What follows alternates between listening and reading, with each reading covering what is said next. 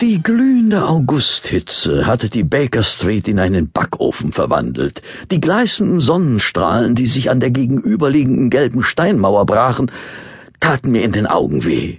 Doch schon in wenigen Monaten würde alles wieder im Nebel verschwimmen. Wir hatten die Vorhänge halb zugezogen. Von der Hitze völlig erschöpft räkelte sich Holmes auf dem Sofa und las zum x-ten Mal einen Brief, der heute Morgen mit der Post gekommen war. Mir machten diese sommerlichen Temperaturen um 32 Grad im Schatten nicht so zu schaffen.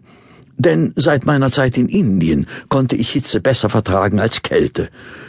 Und so störte nur die langweilige Morgenzeitung meinen inneren Frieden. Das Parlament war in der großen Sommerpause, und wer es sich leisten konnte, hatte die Stadt verlassen. Ich musste meinen Urlaub leider verschieben, denn mein Bankkonto war leer. Also träumte ich von schattigen Wäldern und von einsamen Südseestränden. Holmes hingegen brauchte fünf Millionen Menschen um sich. Er fühlte sich nur in der Großstadt wohl, denn nur hier konnte er jedem Gerücht und jedem kleinsten Verdacht auf ein ungesühntes Verbrechen nachgehen. Er verließ die Stadt nur, wenn die Aufklärung eines Falles es erforderlich machte. Da Holmes offensichtlich zu keiner Unterhaltung bereit war, versank ich noch tiefer in meinem Sessel und begab mich diesmal gedanklich auf eine wunderschöne Schiffsreise.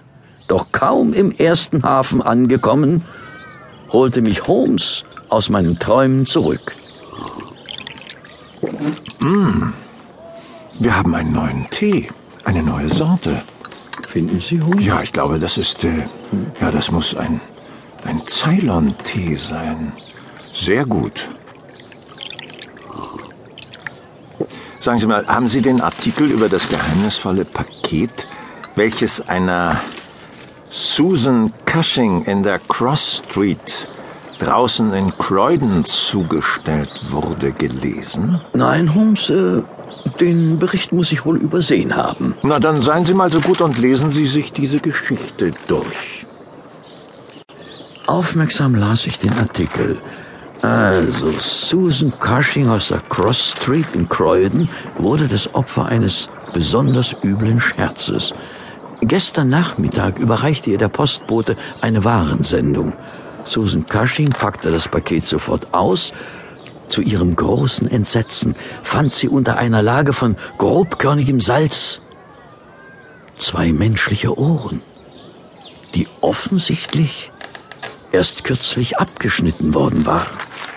Die Sendung war am Vortag in Belfast aufgegeben worden, wies aber keinen Absender auf, da Susan Cushing, eine unverheiratete Dame von 50, sehr zurückgezogen lebt und kaum Bekannte oder Freunde hat, war der Empfang eines Paketes ein seltenes Ereignis.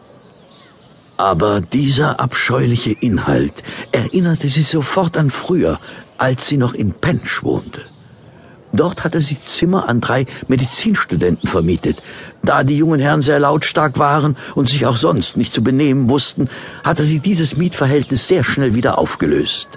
Da einer der Studenten aus Belfast stammte, vermutet die Polizei, dass die Freunde ihr mit einem späten Rachegruß aus dem Anatomiesaal einen Riesenschrecken einjagen wollten.